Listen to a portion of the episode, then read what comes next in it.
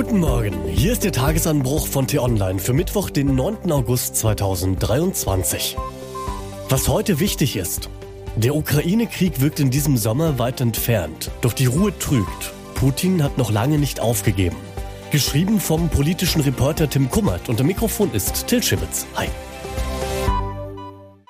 Wenn Sie nicht wegschauen, dann können Sie das Leid täglich sehen. Die Bilder der Nachrichtenagenturen kommen immer noch im Stundentakt aus der Ukraine. Sie verbreiten sich rasend schnell im Netz. Es sind Bilder von Menschen mit aschgrauer Haut, mit wutverzerrten Mienen und schlaflosen Augen. Manche steht in den Trümmern des eigenen Lebens. Aus verbrannten Küchen steigt der Rauch auf. In einige Gesichter hat sich die Trauer gefressen wie Furchen in einen Acker. Es sind Bilder, die in unserer westlichen Welt in diesen Wochen in den Hintergrund rücken. Denn vorne auf der medialen Bühne finden jetzt andere Debatten statt.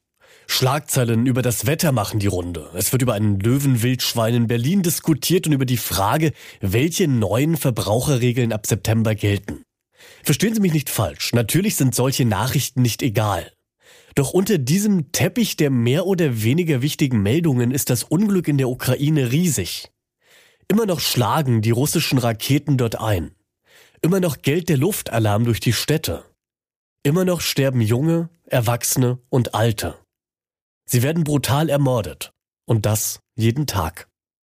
Seit 17 Monaten leidet die Ukraine nun. Putin beweist in seinem Krieg eine beachtliche Ausdauer. Gerade deshalb ist es brandgefährlich, wenn sich bei uns eine trügerische Ruhe breit macht. Wenn manche hier glaubt, das werde schon irgendwie laufen, das ist Unsinn. In Kriegen läuft nie irgendwie etwas von sich aus. Die Geschichte ist dafür voll mit Beispielen. Putins Motiv ist der Grund dafür, warum der Westen bei seiner Unterstützung nicht nachlassen darf. Denn dem russischen Gewaltherrscher, dem geht es nicht um die Ukraine, sondern um das westliche Leben, um die demokratische Art von Herrschaft, um die Selbstbestimmung der Bürger. Die Freiheit ist Putin ein Dorn im Auge, einer, den er mit Gewalt herausziehen will, weil sonst seine Macht schwindet. Deshalb klammert er sich an diesen Krieg. Nun werden Sie vielleicht sagen, die Ukraine verzeichnet doch aber gerade Erfolge. Das stimmt und ja, das vor einem Jahr noch Undenkbare scheint möglich. Russland verliert diesen Krieg, die Ukraine erobert ihre Gebiete zurück. Damit hatten nicht mal die westlichen Geheimdienste gerechnet. Aber so weit ist es noch lange nicht. Erst im Juni erklärte Putin gerade, es brauche eine neue Mobilisierung, wenn man nochmal einen Angriff auf Kiew wolle. Das Maximalziel des Krieges ist für den Despoten im Kreml also keineswegs vom Tisch. Die ukrainischen Teilerfolge sind Siege einer Schlacht, aber noch lange nicht der Gewinn des Krieges. Dass Putin nicht nur die Ukraine im Blick hat, zeigt sich aktuell in Belarus. Verschiedene Soldaten der Söldnergruppe Wagner, die im Juni eine Art Putsch in Russland versucht hatten, sind in dem Land stationiert. Und es rumort. So sehr, dass Polen schon mehr Soldaten an die Grenze zu Belarus schickt. An diese Grenze, die ja schon vor dem Ukraine-Krieg unter Spannung stand. Belarus benutzte Flüchtlinge als eine Art menschliche Waffe, um die Europäische Union unter Druck zu setzen. Was Putin als nächstes tut, ist schlicht nicht vorherzusagen. Er ist unberechenbar. Mal legt er eine Finte, mal ist ein Angriff ernst. Sein Taktieren zu unterschätzen kann lebensgefährlich sein. Sicher ist also nur, wer sich abwendet von der Brutalität, wer dem Leid der Ukrainer nicht mehr ins Gesicht sehen will und keine Schlüsse daraus ziehen mag, der handelt nicht nur herzlos, sondern er spielt dieses makabere Spiel Putins mit. Und am Ende wird das mit der eigenen Freiheit bezahlt. Was heute wichtig ist.